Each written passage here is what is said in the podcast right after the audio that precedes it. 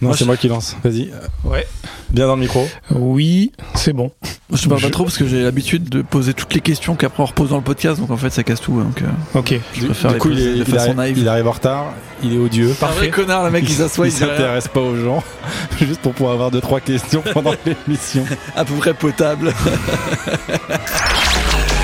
La Vignette, le meilleur podcast BD de l'univers. Enfin, euh, selon nous. Waouh C'est la rentrée. On a passé un très bel été sous la pluie. C'est le retour de la vignette, qui est le meilleur podcast de bande dessinée de l'univers, toujours selon nous. Ça n'a pas changé. Et aujourd'hui, on reçoit un peu le fils caché de Don Rosa et Villemain, qui, Ah, aurait, merci. qui aurait copulé euh, dans une flaque de 8-6 euh, dans un squat euh, de Dijon, par exemple. Ouais, merci, merci, c'est gentil. Bon, en gros, on reçoit Benoît Carbonel, qui est plus connu sur Instagram sous le nom de... Béton cité. Et on est très content de le recevoir. On t'applaudit. tous Bravo. les deux. C'est toujours très triste comme moment, les applaudissements. Pourtant, on fait des applaudissements assez forts, je trouve, à deux quand même. C'est pas mal. Alors Benoît, bienvenue. On est super content de te recevoir. Tu as fait la route exprès pour venir nous voir. C'est complètement faux. Tu as une dédicace demain. Il faut bien l'avouer, oui. Mais t'étais quand même content d'être là. Ah ouais, tout à fait, oui, oui. Est-ce que ça te ferait plaisir que Aurélien nous rappelle le concept de notre émission? Mais bien sûr. Ah, le concept de la vignette, parce que je pense que tout le monde l'a oublié, vu que ça fait plusieurs, plusieurs mois qu'on l'a pas fait. Le concept est très simple. Euh, on parle avec un auteur de bande dessinée, de son parcours à travers la bande dessinée et dans la vie, avec euh, trois œuvres. Trois BD qui peuvent représenter trois périodes de sa vie qui ont pu euh, changer quelque chose, soit dans sa façon de voir la BD, soit dans sa façon de dessiner, soit dans sa façon de voir la vie tout court. Parce que voilà, c'est un podcast sur la BD, mais surtout sur la vie, on va pas se mentir. On, Un vaste que la programme. BD est notre vie. Voilà. Et alors fun fact, euh, je ne connaissais bah, aucune des BD. Voilà. Ouais. Ah, que tu as choisi. C'est vrai C'est vrai. Ouais, aucune. Ah ouais. On reçoit la liste un peu en avance. Ouais, après, c'est Euh, pas. Je connaissais la première, moi, juste, c'est vrai. Alors on a un peu parlé musique en attendant Aurélien qui avait bon une demi-heure de retard, ce qui, ce qui est une anecdote parmi d'autres.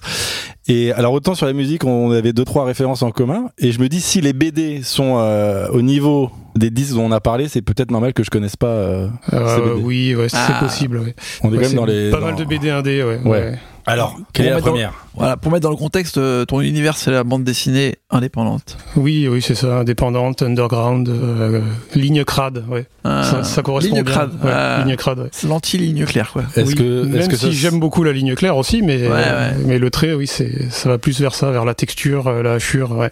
est-ce que ça serait spoilé que de dire qu'on ne parlera pas de Tintin une fois de plus dans cette émission? Bah, on peut en parler. hein. Je sais que c'est le concept à la base du, du podcast. Mais on l'a jamais euh, fait. C'est un échec pour Ouais, mais, l'instant. mais à chaque fois, il y a, les auteurs en parlent toujours. C'est vrai, c'est vrai. Est-ce que ça fait partie des premières bandes dessinées que t'as lues, Tintin ou pas Oui, fatalement, oui. Ouais. Oui, oui, oui, il y en avait pas mal. Oui. Est-ce que t'as un album préféré de Tintin Euh, oui, c'est l'étoile mystérieuse. Ah ouais? Oui. Et pourquoi? Euh, bah, J'aime bien le, le côté apocalyptique justement du début. Ça se passe, c'est des scènes de nuit. Il fait super chaud, le bitume fond et on croise Ouais. des fous qui sont persuadés que le monde euh, arrive à sa fin et Les rats aussi, il y a Et plein de ouais, rats. il y a des- une invasion de rats, une inondation et un tremblement de terre.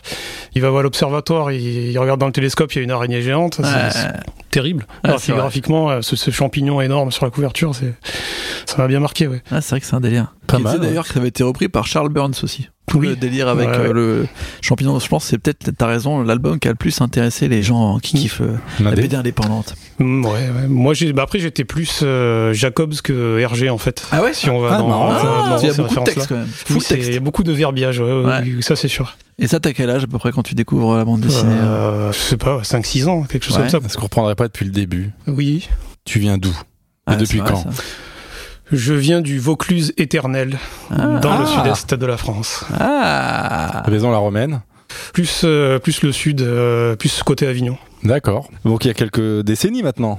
Oui, il y a quelques décennies, oui. Du coup, à quel moment tu découvres la, la bande dessinée? Bah, bah, fin- à la fin des années 80, on va dire, quand je commence à, oui, à m'intéresser à ça, oui. À fouiller un peu dans la bibliothèque familiale, euh, et voilà, penser un peu tous les classiques.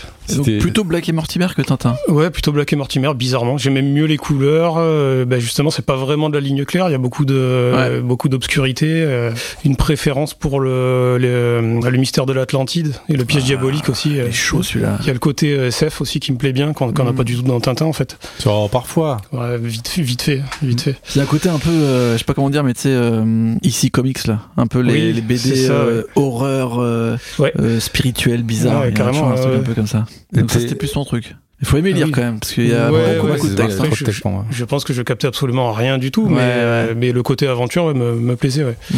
Les décors. euh, Et donc pas du tout d'école euh, Gronet, Astérix. euh, euh, si, si, si, si, j'en ai lu aussi. Les, Ouais. les, les tuniques bleues. ah, euh, les de- Ouais, Rip Covin, Rip, Rip Covin, ouais, ouais, Ouais. ouais, tout à fait. Bien triste. Et alors du coup, tu évolues dans une maison où on kiffe la BD ou Oui, Ah avait ma, ma mère avait une énorme collection, euh, une énorme collection de BD. Ouais. Ah, c'est plus un truc de mec, je crois. Bah, mon père aussi, mais ça venait plus de ma- du côté de ma mère. Ouais. Dans Ouais. sa famille, on a toujours lu euh, beaucoup de, de BD. Ouais. C'était quoi sa collègue à ta mère? Ouais, bah, pff, tous ces classiques, hein, les Lucky Luke, les Astérix, euh, les Black et Mortimer et les Gilles Jourdan aussi. Ah, Que- j'adore. j'adore. euh, Ah, Gilles Jourdan. C'est Gilles. lieu, c'est excellent. Ouais. Quel dessinateur hors pair Ouais, les, les, Les bagnoles. les bagnoles et les dialogues aussi, c'est tout est ciselé. le- les, les- ces ambiances aussi de doc, de banlieue, des, des, des trucs euh, de faubourg là, de bistrot. euh, C'est c'est- C'est vrai qu'il y a un délire grave film noir à la française. ouais, euh, c'est super réussi. c'est- Avec Libellule, faut dire quand même le meilleur pote du détective, c'est genre un voleur Ouais, qui s'est barré. C'est assez noir en vrai pour euh, Oui. le truc pour adolescents Ah ouais, euh, complet. à la base. Euh, Quand j'étais petit, je croyais que Libellule, c'était euh, Tiff de Tiff étendu. Je croyais que c'était. Ah, c'est vrai qu'il a un il peu était la en, soum soum dans, dans Gilles Jourdan. Ouais, c'est vrai qu'il a euh, un peu piqué le truc. Ouais. Et Crouton, Et Crouton, ouais, commissaire Crouton. Cerise Cerise ah, aussi. cerise, ouais, ouais. pas mal cerise. On Un la voyait pas personnage souvent. féminin, mais ouais. Mais Ouais, ouais, ouais. stylé. Ah ouais, Gilles Jourdan là, là, ça me fait plaisir là, parce que c'est rare qu'il soit cité en vrai dans les dans les références. euh. Qu'il soit béton cité. Ouh, oh là là. c'est- un. Là, on peut arrêter le podcast, je Ouais, pense, c'est ouais, bon. C'est On c'est un petit cadeau en passant. Et alors, euh, parmi toutes ces, ces classiques, à quel moment euh, tu découvres euh, ton premier choix? Alors bah justement, une fois que j'avais poncé euh, tous ces titres, là, je, je continue à fouiller dans la bibliothèque et là, je tombe sur des éditions poche. J'ai lu poche, donc je, sur la tranche, je vois la petite bulle. Je me BD. Il y avait un Manara. Je, je- Ah. je le sors, je regarde la couverture, ça m'intéresse pas, je le remets. Et là, je prends l'autre, c'est Rank Xerox à New York de Liberator et Tambourini. Et là, je découvre, euh, je dois avoir 7-8 ans, beaucoup trop tôt, euh, une overdose de sexe, de violence, de drogue à toutes les pages. euh, 7-8 ans? un dessin hyper réaliste, euh, Ouais. hyper euh, hyper chiadé. euh, et c'est- bah, on dirait de la photo, alors que c'est Ouais. très science-fiction aussi. hein. et je sais plus avec quoi il dessinait. Il, est- il, il utilise, je crois qu'il il utilisait des Crayon ouais, non, non, pas- pas- bah, justement des crayons, des, mais pour le maquillage. Ah qu'il Ah, utilisait ouais. ça. C'est pour ça que ces originaux apparemment sont vieillissent extrêmement mal. Ah merde. Mais ça se voit parce que son style est vraiment très. euh, Enfin, c'est bizarre, on dirait des photos avec du dessin Ouais, par-dessus. on, dirait de l'aérographe en fait, Ouais. mais non pas du tout. C'est, tout est crayonné quoi. Tu te prends une tarte graphique vraiment à 7-8 ans? Ouais, oui, oui, là c'est ouais, c'est trauma là. Trauma T'étais- total quoi. T'étais du genre à dessiner déjà quand t'avais. Oui, oui, je gribouillais, ouais. je, je recopiais les couvertures de comics ou de, de magazines de jeux vidéo. Ah, Je me rappelle d'un magazine qui s'appelait Player One. Et Ah, les ouais, couver- Player toutes les couvertures étaient dessinées par Olivier Vatine, Ouais. qui a fait ensuite Aqua, Aqua Blue, Blue et tout. ouais. et que, que j'ai lu aussi, que j'avais bien aimé. Qui après je sais pas, je sais pas ce qu'il a, ce qu'il a fait par la suite, mais euh, ça m'avait, euh, ça m'avait marqué. Je me rappelle que je, j'ai recopié tout le temps ses couvertures. ouais. Et les comics aussi, pour le coup, t'avais une petite Et les culture. comics, euh, ouais, ma mère m'avait acheté des comics, elle pensait que ça me plairait. Oui, je lisais du X-Men, euh, du période Claremont. euh, euh, il devait y avoir ça devait être Sylvestri au dessin. Il y avait du McFarlane aussi. les meilleures périodes. Ouais, les bonnes périodes, ouais, les Mutantes Massacres, tous ces Fin trucs-là. 80, début 90, là, juste Et, avant euh, l'image, c'est les bonnes périodes, ça. Et il y avait euh, aussi euh, Brian Bolland aussi euh, avec le Killing Joke Ouais. qui euh, Mais c'est pas gouré finalement. m'a bien m'a bien fait flipper aussi, m'a bien traumatisé. Celui-là, je l'ai lu trop tôt aussi, je Ouais. pense. Ouais, il est sale celui-là, de Ouais. fou. Et donc, euh, t'avais une, enfin, t'aimais beaucoup le comics à cette époque-là, ou Bah c'était ouais, genre je- tu prenais un peu de tout. euh, Non, je prenais un peu de tout et après j'ai eu une grosse période oui, quand euh, quand j'étais euh, je dois avoir 10 12 ans, ouais, je suis vraiment tombé dans le comics et là le comics euh, du côté obscur, c'est-à-dire image euh, image comics, les trucs bien euh, dessins bien standardisés, les, les mises en couleur horribles sur ordinateur, ordinateur, euh, des bons dégradés dans tous les sens, le summum. c'est vrai qu'au début Spawn ça allait, mais alors Ouais. dès qu'ils ont dépassé le dixième numéro, Et Spawn, c'est pas le, le moins bien loti, je dirais, Ouais. Au niveau de la mise en couleur. euh, Mais Ouais, les Witchblade, trucs, ouais, les euh, Witchblade, Darkness, j'étais pas, ghetto. j'étais pas trop dans cette. euh, C'était pas trop ma j'y étais, j'y étais, mais c'est vrai que c'était, je revois maintenant, je me dis mais qu'est-ce que c'est que cette merde? Mais ouais, par contre, je me Pourquoi j'ai euh, lu ça? tout ce qui était Wildstorm, euh, Cliffhanger, là, les Dan- Danger Girl, Ah euh, tous ces. euh, j'avais quand j'étais au lycée. Après, on avait un magasin à Avignon, on avait un magasin de comics juste à côté qui s'appelait Comic Book Machine. Et euh, là, on a, il y avait tous les imports. Bizarrement, pour une petite ville comme Avignon, c'était assez incroyable d'avoir ça. Et là, j'ai commencé à choper du comics US euh, en VO et j'ai vu la différence justement avec euh, ce qui était publié par Semic ou Panini euh, à l'époque et je voyais que bah, c'était de mauvaise qualité en fait. Le, le papier était beaucoup plus beaucoup moins brillant Ouais. c'était super terne. Par contre les lettrages étaient mieux. Ça c'est un truc qui m'a marqué de suite aussi les lettrages. Mm. j'ai toujours été obsédé par ça et j'ai toujours aimé voir comment les dessinateurs avaient développé leur propre écriture. Mm. et j'ai essayé de développer ça moi aussi à mon tour tu t'écris une typo ou tu écris tout à la non main? non je fais tout à la main mais ce serait bien de passer à, la- à une typo euh. Ouais. Toutes tes bulles, tu les écris à la main. Ouais, j'ai écrit à la main, c'est un cauchemar pour le, le graphiste derrière quand on doit faire des corrections, c'est Ouais, c'est ouais. abominable. Ah, parce qu'il va piocher des lettres à gauche, à droite. Ouais, c'est ça, il doit faire du, du tampon de duplication euh, pour les connaisseurs sur Photoshop et c'est assez pénible. Ah ouais. C'est compliqué à faire. Et donc, à quel moment euh, tu te dis que tu, ça t'intéresse dessiner et aussi d'écrire des histoires À écrire des histoires, jamais. Jamais Ouais, moi, ce qui m'intéressait, c'était le, le graphisme, en fait, euh, les, Ouais. les affiches, euh, l'alliance entre la typographie, les mots et le, et le visuel. C'est par là que je suis arrivé à la BD. Mais d'abord l'illustration, le style euh, de Liberatore et le style des comics un peu images, je sais pas, je pense à Savage Dragon ou tout ça, c'est très proche, enfin c'est très euh, des mecs très musclés Ouais, avec ouais, euh, ça. beaucoup de muscles très saillants, Ouais. beaucoup de violence et tout. C'est vers ça que t'allais au début euh, dans tes dessins Oui, C'était le genre de truc que tu faisais? Oui, et puis ça, et puis je me suis aussi euh, fait prendre dans la nébuleuse du manga, évidemment. Ok. Parce que, et, et Dragon tout Ball fait, et, et compagnie, et Akira aussi, qui était encore en train d'être publié à l'époque. Je suis tombé là-dedans, et oui, Akira aussi, c'était un gros trauma. Mais après, je sais pas, est-ce que c'est vraiment du manga Est-ce que c'est pas, c'est pas du faux manga qui est européanisé Bah, Je me rends compte que c'est un peu ça qui me plaît dans le manga. c'est un peu toujours le problème, c'est comme euh, les gens tu sais, qui sont à fond sur euh, Taniguchi en disant genre Oui, ouais, c'est le meilleur voilà. auteur japonais, ouais, Ouais, mec, c'est euh, du- c'est de la BD italienne. c'est ça, ouais, c'est exactement.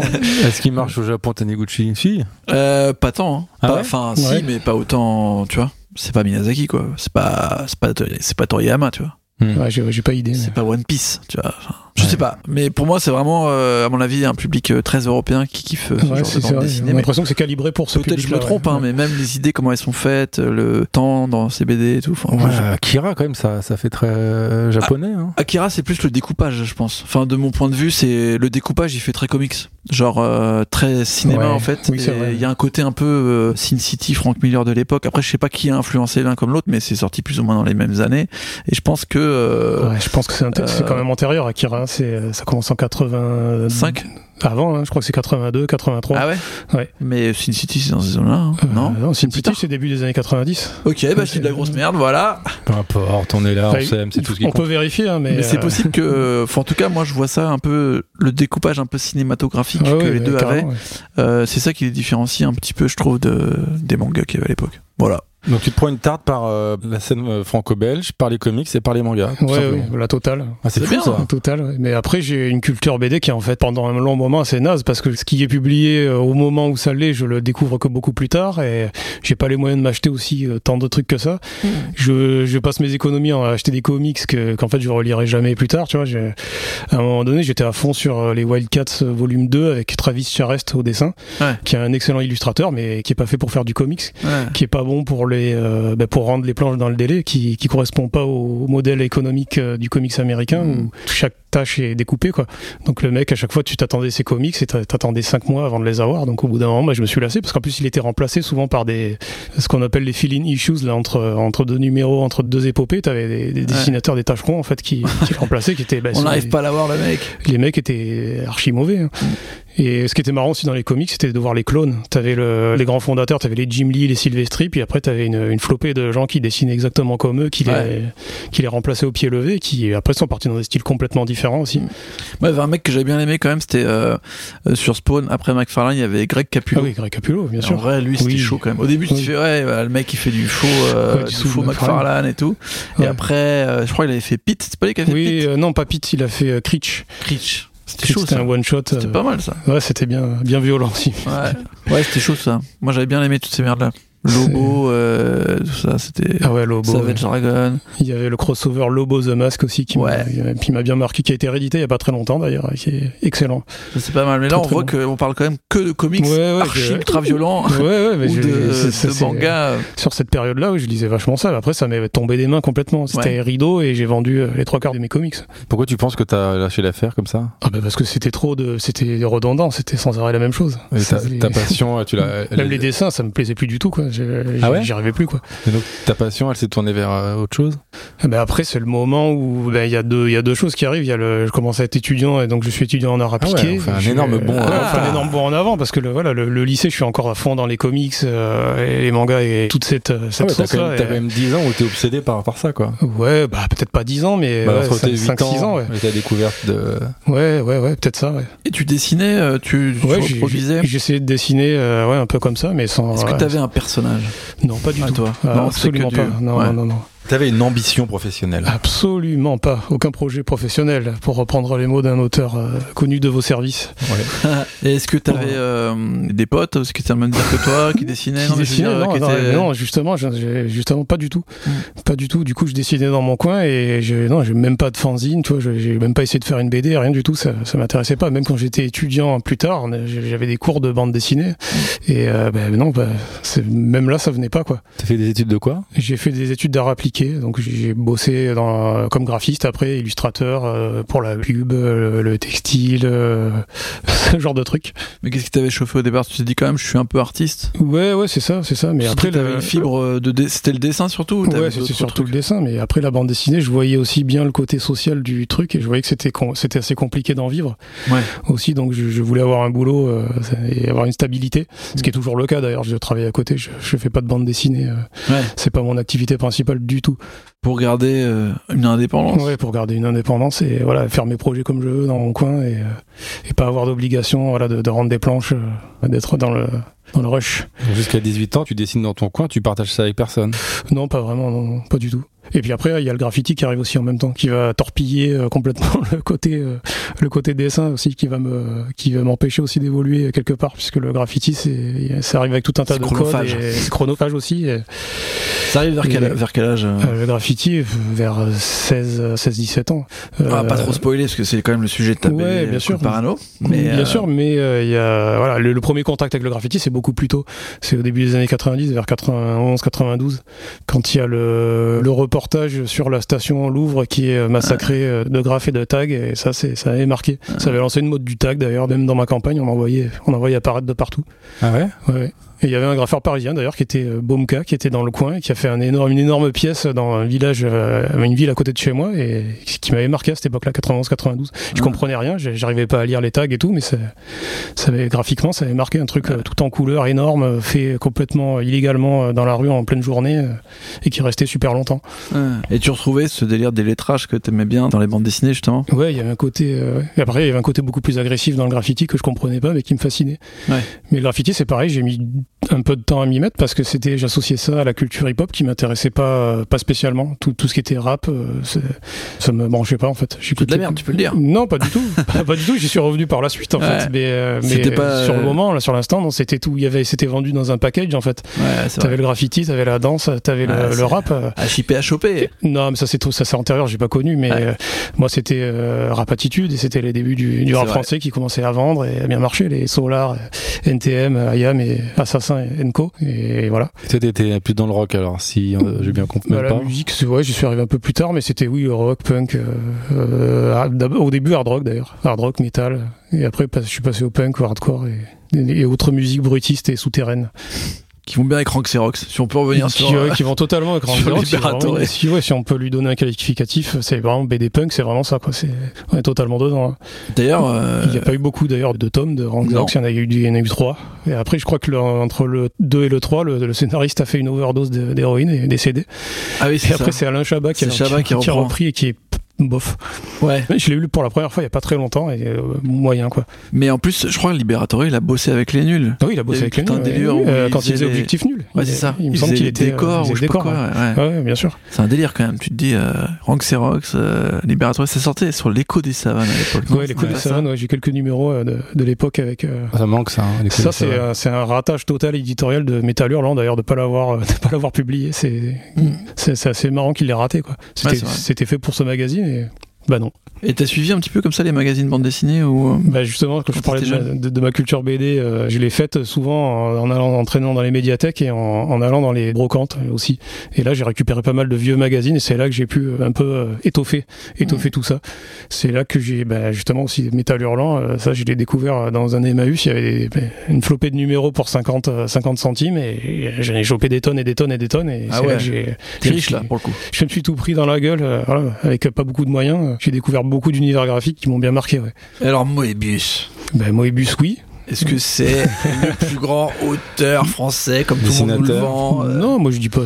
Pourquoi? Non, je sais pas, c'est parce que C'est- tu sais, vu que c'est le mec qui a, qui a influencé, euh, je sais pas, George Lucas, euh, Spielberg, euh, Ouais, euh, ouais, Silver Surfer, c'est le seul français qui a dessiné euh, un comics euh, pour Stanley. euh. c'est vrai. Qu'est-ce que t'en penses? Moi j'adore Moebius. J'aime bien le Moebius des années 70, euh, début 80 en fait, quand Ouais. c'est encore euh, un peu fou, euh, bah, quand c'est le garage hermétique, quand c'est euh, Mhm. toutes ces illustrations pleines de trames, de hachures, euh, qui rappellent la gravure aussi. Ça c'est euh, c'est le Moebius que j'aime bien. Après quand ça devient de la- plus de la ligne claire, euh, quand il est dans le monde, les mondes des Dédas, tout ça, euh, même l'Incal, c'est, Ouais. j'abandonne un peu. Est-ce que ce style, justement, comme tu dis, euh, hachuré, un peu fou et tout, des débuts de métal hurlant, euh, je pense aussi à Druyer, Casa, ouais, ça. Ouais. Est-ce que c'est des mecs qui t'ont influencé dans ton trait, tu penses ou pas? Non, Dr- Druyer, j'ai eu beaucoup de mal à m'y mettre. Et en fait, c'est un jour, dans une expo, j'ai pu voir les originaux euh, qui sont des formats gigantesques. Et là, j'ai vraiment rentré dedans et je me suis dit, ah oui, en fait, oui. Et je me suis repenché dessus et en faisant abstraction des couleurs euh, qui sont très- quand même très 70s.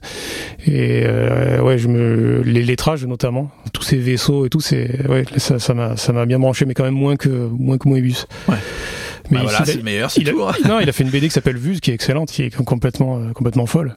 La version noir et blanc, d'ailleurs, est meilleure que la, la version couleur. Ah. Mais ça, ça aussi, c'est- un gros truc. euh, là, moi, je suis obsédé par le noir et blanc. Les- Ouais. Quand, quand j'arrive à choper les, les BD en version, euh, en version noir et blanc, euh, le, le Batman Killing Joke, par exemple, celui-là en noir et blanc, euh, Ok. par- il, il défonce la version couleur, mais tout le temps, quoi. La couleur, ça t'emmerde. Ça m'emmerde pas parce qu'il y a des gens qui savent très bien l'utiliser, mais non, moi, c'est pour voir le, le- le dessin pur et dur, euh, il non, il faut que ce soit du noir et blanc. Ok. C'est pour ça que j'ai je suis tombé complètement dans les comics indépendants, les, les BD d'auteurs euh, qui sont faites avec peu de moyens. Et voilà, le noir et blanc, euh, bah, bah oui, oui, c'est une évidence. Je peux accepter éventuellement de la trame. Ah. Mm, De la trame mécanique euh, faite à la main, euh, c'est pénible à faire, à poser de la trame. J'ai déjà expérimenté, c'est dur. Quand on parlait de Akira tout à l'heure, euh, quand tu vois le boulot sur les couvertures, euh, c'est pas étonnant qu'il avait des, des assistants qui devaient se taper ça sans arrêt. Quoi. C'est C'est un délire. 10 ou 12 trames différentes sur une même illustration, c'est, je sais pas comment ils faisaient. C'est... Hmm. Mais alors toi, tu nous as dit que tu avais un parcours de Ouais. graphiste. Oui, bien sûr. Est-ce que tu utilises l'ordinateur pour tes bandes dessinées Euh, juste pour le scan et les, nettoyages des planches. Mais Mm. sinon, non, non, Tout pas, du tout. Tout est fait à la main, au rotring, sur des- du papier A4, euh, Hmm. bien lisse. Et ouais, c'est tout. Ok. On peut prendre les planches, on les photocopie, on fait un fanzine avec euh, directement. euh, Il n'y a pas de post-production, le moins possible de retouches. euh, Hmm. il faut que ce soit brut. C'est pour l'artisanat. Oui, ouais, exactement. ouais. Mais ça, ça vient de- d'autres influences aussi, de ce côté-là. T'es- C'est le côté punk qui est ressurgi à ce moment-là Ouais, c'est le côté punk, ouais, bien sûr. Il y a, et il y a yourself. Moi, j'avais j'avais trouvé un bouquin qui s'appelait Fucked Up Photocopied. C'était une collection de fanzines, de fanzines, de oui, de fan- il y avait des couvertures de fanzines et surtout de flyers de concerts euh, de punk américains des années 70-80. Et là, j'ai découvert pas mal de monde aussi, euh, pas mal de, de dessinateurs underground. J'ai j'ai découvert euh, Raymond Pettibon qui faisait les pochettes de Black Flag Hmm. et surtout Jaime Hernandez qui faisait les- les flyers pour ses potes euh, de sa banlieue de Los Angeles et qui lui qui dessinait Love and Rockets Ah. avec son frère euh, Gilbert. Je dirais pas que c'est une influence au niveau du dessin, mais ça m'a bien marqué. Love and Rockets, la série Locas, euh, j'adore, je lis toujours. d'ailleurs. C'est continué de publier, et je continue à, à me procurer les numéros. je sais, je sais pas combien de volumes. Ah Oui, ça s'arrête jamais. Il continue, il, les re- il relance sans arrêt. ouais. Donc après, c'est la BD plutôt indépendante américaine. Oui, c'est ça. C'est euh, ouais, à ce moment-là que je vais tomber sur. euh, bah, justement, quand je tourne en rond, j'en ai un peu marre de, de me faire chauffer par tous ces, ces espèces d'auteurs de comics, mais qui sont illustrateurs, comme euh, Ashley Wood aussi. Mm. C'est pareil, là, ça, j'en ai acheté des tonnes de ces, de ces BD parce qu'on voyait ces illustrations partout à un moment donné. Ouais. Mais c'est, en fait, ça, ça me tombait des mains, j'arrivais pas à le lire. C'est, c'est, vraiment de la BD de graphiste, c'est, ça me plaît pas. Donc c'est là, j'étais en panne d'inspiration à ce moment-là, et c'est là que j'ai commencé à traîner autour des, des, du rayon indé où, où bah, justement je suis tombé sur, euh, sur la deuxième BD dont je parlais, c'est Dave Cooper, Ah. Dan et Larry. Tu dis que tu étais en panne d'inspiration, donc à ce moment-là, tu as quand Ouais. même des ambitions euh, artistiques. Oui, oui, mais j'essaye de me trouver un style, en fait, un style de dessin, et c'est en, en passant par tout un tas de trucs euh, plus ou moins foireux, justement, où je travaille sur l'ordinateur et ça, ce que je fais ne me plaît pas du tout.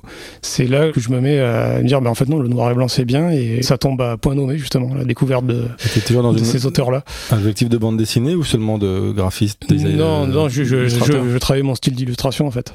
Vraiment, c'est c'est ça qui m'intéresse là, à ce moment-là, et du coup, c'est c'est à ce moment-là que je, je découvre ces auteurs-là. C'est des auteurs qui sont déjà publiés depuis un bail. Dave Cooper, lui, il fait de la BD jusqu'au début des années euh, 2000. Après, il devient, euh, il- en fait, il fait des toiles et ça se met à se vendre super bien, alors que lui, il galérait, il galérait comme un chien avec ses BD, et, et en fait, il y passe, euh, il, autant qu'à passer du temps, autant faire des, des immenses toiles et les vendre des, des milliers de dollars. Il a raison. T'as quel âge à ce moment-là? Euh, là, je dois avoir 18-20 ans. Et qu'est-ce qui te plaît à ce moment-là dans le ton de, Ah, bah, c'est- en fait c'est du Dale Cooper notamment. c'est du crumb c'est du crumb mais c'est poussé je sais pas comment dire au niveau du dessin c'est complètement différent c'est de la BD animalière que crumb lui a plus ou moins abandonné Ouais. quand il a tué son Fritz the Cat mais lui euh, ouais, déjà il a un dessin qui est, ouais, qui est un peu qui est un peu grotesque qui est euh, je sais je sais pas c'est ouais, c'est du C'est vrai que dans Cool Parano, t'as repris euh, donc des personnages qui sont Ouais. animaliers. ouais c'est. Ça, c'est un truc qui te plaît. Ah oui, la BD animalière, ouais, bien sûr. C'est ben, ouais, quand j'étais plus jeune, justement, je suis tombé sur les euh, quand je lisais le journal de Mickey. C'était l'époque où il commençait à mettre les noms des auteurs euh, en bas des en bas des pages. Donc Ouais. là, je découvre Don Rosa et on, il réédite aussi à ce moment-là tout, tout Karl Barks et Ouais. Don Rosa. ouais, il fait la jeunesse de Picsou et là, c'est pareil, c'est un truc, ça m'a ça m'a marqué quoi. C'est fou, hein, parce que quand on est petit, on le lit, on se dit genre, ah, je lis un Picsou, quoi. Non, mais moi, j'ai jamais été grand client de euh, Picsou et Mickey Magazine. Ah ouais. Je me souviens avoir lu euh, la jeunesse de, de Picsou Ouais. en vacances et j'ai vraiment, c'est pour moi, c'était Tintin, c'était Euh, niveau quoi. Ah bah, c'est sûr, hein, c'est c'est magnifique. En vrai. Moi, je, je en fait, le seul truc, c'est que moi, quand je le lisais, j'avais 10-12 ans, je me rendais pas compte que, tu sais, il y avait 5 pages ou même 50 pages que je lisais, c'était de la merde. Ouais. Genre, vraiment, c'était nul. Ah oui, oui. genre euh, éclaté avec des grosses bulles, euh, des histoires nulles. Et d'un coup, pouf, il y avait soit un Karl Barks, soit un Dan Rosa. Et je le lisais pareil. Et je me disais, ah, j'en mets Picsou. Ouais, mais Et après, par contre, quand tu les relis derrière, c'est waouh, même le dessin, le trait, Ouais. les histoires, la profondeur de ce qu'ils ont amené. En plus, Dan Rosa derrière ce que a amené Karl Barks. Hmm. C'est fou. Oui. Et en vrai, euh, enfin, c'est l'influence d'Indiana Jones. Tu en as déjà parlé plein de fois, mais tout le récit d'aventure euh, américain Oui. qui, qui emprunte un peu à Tintin, il emprunte aussi euh, à Karl Barks les histoires de Picsou. Ça, c'est cool quand même, tu vois. Ce truc d'archéologie, c'est Mhm. magnifique. Ça, et c'est magnifique que c'est aussi traversé les âges, que ça a offert à plusieurs générations, tu vois. Ouais, Karl sûr. Barks, en fait, c'est les années 50, Ah, 60. ouais, c'est ouais, c'est ça, 40, euh, 50, ouais. Et Don Rosa, c'est nous, quoi. C'est les Ah années oui. 90, euh, fin 80, quoi. Ouais, ouais, carrément. Et Don Rosa, en plus, c'est marrant parce qu'il est, euh, je, je crois pas qu'il ait un succès énormissime aux États-Unis. Moi, j'ai, Non, non, je crois que c'est en eu- Europe ouais, est... c'est en Europe parce qu'il a été édité par des boîtes euh, qui sont euh, dans les pays scandinaves. Je crois que c'est les, les premiers à l'avoir édité. Ouais, Et, les Danois, je crois. hein. ouais, des Danois. Et là, c'est super collector. Et quand il passe dans une convention, il y a, il y a des queues de, de dingue. Et aux États-unis, par contre, il dort sur sa chaise et personne ne vient voir. tout le quoi. monde s'en fout. C'est, fou, ça. Là, j'ai vu, euh, j'achète les trésors du Picsou. Bon, voilà, c'est euh, où il y a tout. Ils sont en train de faire un peu tout Don Rosa. Bon, là, ils commencent à nous arnaquer. Ils mettent des histoires qui n'ont plus rien à voir au milieu. Oui. Il y avait une histoire avec euh, une pièce, le sou. le sous-fétiche. Et en fait, euh, Don Rosa il disait je voudrais faire une euh, BD entière, enfin une histoire où c'est le sou fétiche qui est le centre de l'intérêt. En fait, tu vois le sou qui passe d'un d'une main à un autre et en fait c'est avec un avec des plans vraiment fous. Enfin pour l'époque c'est c'est incroyable, tu vois. Et personne n'en voulait. Ouais. Les Qataris ils en voulaient pas, les Danois ils en voulaient pas, les Italiens ils en voulaient pas. Ça a été publié pour la première fois en France. Ah oui. C'est dingue hein, quand même. c'est dingue. C'est fou. Dans Picsou Magazine quoi. Ouais, c'est trop bizarre ce truc euh, de, tu sais, genre, enfin, moi je pensais vraiment que tous ces BD-là étaient publiés aux États-Unis, puis après, bah, Ah ouais, non, il pas les du tout. déclinait, tu vois, il les traduisait, quoi. C'est c'est fou ça. Mais revenons euh, sur euh, donc ta passion pour la BD animalière. Tu penses que ça vient de Don Rosa et Ah après oui, tu l'as oui, retrouvé dans la BD indépendante? Bien sûr, parce que Don Rosa, en plus, c'est c'est un mec qui vient du qui vient de la BD underground. Il y, a- il y a pas mal de traits de hachure dans ce qu'il fait qu'on n'a pas forcément dans les standards Disney euh, de BD Disney. Ouais. Même les Italiens qui ont fait des BD justement de canards euh, excellentes chez Disney, euh, il n'y avait, pas forcément ce trait-là. Et euh, lui, oui, je sais pas, il, a, il a dû lire pas mal Gilbert Shelton aussi, les, les Freak Brothers. ouais, J'y trouve une espèce de, une espèce de lien que je vois, sans, sans le côté drogue bien évidemment, mais mais ouais. Et oui, chez Dave Cooper, il y a ce côté-là de Dan et Larry, c'est ça. Le, héros, c'est un petit caneton et qui traîne avec un gars qui est beaucoup plus âgé que lui, et c'est une espèce de relation assez malsaine. Il y a un côté sexuel aussi qui est déviant, bi- bizarroïde, mais en fait c'est de la BD autobio déguisée parce que Dave Cooper, lui, quand il était plus jeune, il a commencé très tôt à faire du comics. Il avait 13-14 ans et il est tombé sur euh, justement des dans, les boîtes d'édition euh, quelqu'un qui lui a fait des, des, des avances sexuelles ou, ou, ou même peut-être même pire. Et c'est ça, ça, ça ressort souvent dans, dans ces BD. Ah. Il y a souvent des relations comme ça entre un jeune ingénu et quelqu'un qui est plus âgé. Et bon, après l'ingénu se révèle être pas forcément si ingénu que ça, mais, mais ouais, c'est, il a une, une manière intéressante de, de parler de ces sujets-là qu'on, qu'on voit pas forcément dans la BD underground. Parce que la, la BD underground à la base c'est un truc qui c'est censé être transgressif. Bon maintenant évidemment, avec l'âge, quand on le relit, c'est plus plus vraiment, mais à, à part graphiquement, je veux dire. Mais bon, voilà, après tu sors un peu de, de mecs défoncés ou de, de, de dessiner des bits dans tous les sens, tu, tu, tu peux évoluer un peu et, Ouais. et passer à des trucs un peu plus euh, un peu plus intéressants. C'est là que la BD autobio, euh, c'est là que ça intervient moi dans mon dans mon parcours et que ça, ça commence à m'intéresser aussi. ouais. C'est à quel moment tu t'es dit que ton histoire dans le graffiti, ça pouvait faire un- une bonne bande dessinée autobiographique Ah, tout le temps. Tout Ouais. le temps, mais alors quand je faisais Dès du graffiti, je, je divisais totalement le- la- l'activité graffiti et dessin. C'était euh, schizophrénique. Je- Ah ouais aucun Ça n'a rien à voir pour toi. Ouais, ça, je voulais pas qu'on me reconnaisse, je voulais pas qu'on sache que c'était moi qui faisais ces dessins-là et qui faisait aussi le graphe sur le train. Je, Mhm. je voulais vraiment dissocier la chose. Alors qu'en fait, c'était, c'était, c'était un peu con, quoi. Ça m'a un peu, un peu bloqué. J'aurais pu développer des trucs euh, peut-être plus aboutis en graffiti, même si j'étais pas forcément une foudre de guerre. Mais j'aurais peut-être plus, euh, ouais, si j'avais mis euh, au service du graffiti les influences que j'avais dans le dessin, tout le travail que j'abattais en dessin euh, de mon côté. euh, mais euh, non, du coup, j'ai dissocié les choses. Et du coup, c'est pour ça que je disais que ça m'avait un peu ralenti dans, dans, dans mon évolution. Ouais, parce que tu l'expliques bien dans la bande dessinée que c'est quand même un contre-monde presque. Oui. C'est un monde à part. Ouais, euh, complètement. ouais. de contre-culture où euh, donc euh, c'est des petits groupes qui se connaissent en général qui parlent entre eux Oui. mais qui c'est un, univers qui est très chronophage et qui est un peu en dehors du monde réel Oui, oui, complètement. Donc euh, toi tu disais qu'en gros tu étais dans les deux en même temps. Oui, oui, c'est ça, un pied dans, un pied dans les deux. Et Ouais. puis euh, après, ça, le graffiti s'est arrêté définitivement quand j'ai mis euh, les deux pieds dans la vie active et que, que voilà, il, a, il a fallu euh, payer des factures et, et pas Ah, des, pas amendes, quoi. Le graffiti ça paye pas les Ah, le graffiti, non, c'est, enfin, si, heureusement, des, des gens y arrivent, mais c'est beaucoup de boulot. C'est, moi, je m'en sentais pas capable. J'avais pas le niveau, T'as quel âge l'ambition. T'as quel âge quand tu te mets à faire du graphe Ah, du graphe, mais je disais tout à l'heure, c'était oui, 16, 17, 18 ans. Et ça te porte jusqu'à 26, 27 Ouais, presque même, même, après, j'en, fais pendant une, entre 12 et 15 ans, euh, vraiment de manière active. C'est quoi de manière active À quelle fréquence Ah bah c'est euh, au début c'est sortir tous les soirs euh, tous les soirs tagués quoi c'est euh, moi comme je suis quelqu'un qui dort assez peu du coup je, je récupère je récupérais pas mal la journée et, et je pouvais oui, taguer pendant 2 3 heures euh, tous les soirs euh. ça c'était ouais, l'habitude. Et donc t'as une double vie entre ta culture graphe et ta culture euh, BD alors, à Ouais, ce ouais, le le jour je suis étudiant et la nuit je fais du je fais du graffiti je, je fais du graffiti ouais T'expliques bien en plus dans la bande dessinée que c'est quelque chose d'assez solitaire au départ oui et que finalement c'est ton délire quoi. C'est Bah surtout que le graffiti, en plus, ça s'apprend pas à l'école. Ouais, ouais. Après, je sais que des fois, il y a des cours, c'est un peu, c'est un peu drôle, mais euh, il y a des gens qui font des cours de graffiti, mais euh, non, bah, bah, moi, j'ai appris ça tout seul et c'était extrêmement laborieux au début. C'était très très mauvais, euh, nullissime. Euh, Il a fallu gratter beaucoup de papier et peindre beaucoup de murs dégueulasses avant d'a- d'arriver à un truc dont je sois à peu près, euh, à peu près fier. Non, fier, encore que fier, c'est peut-être euh, pas le terme euh, adéquat, mais qui soit à peu près efficace, Ouais. on va dire.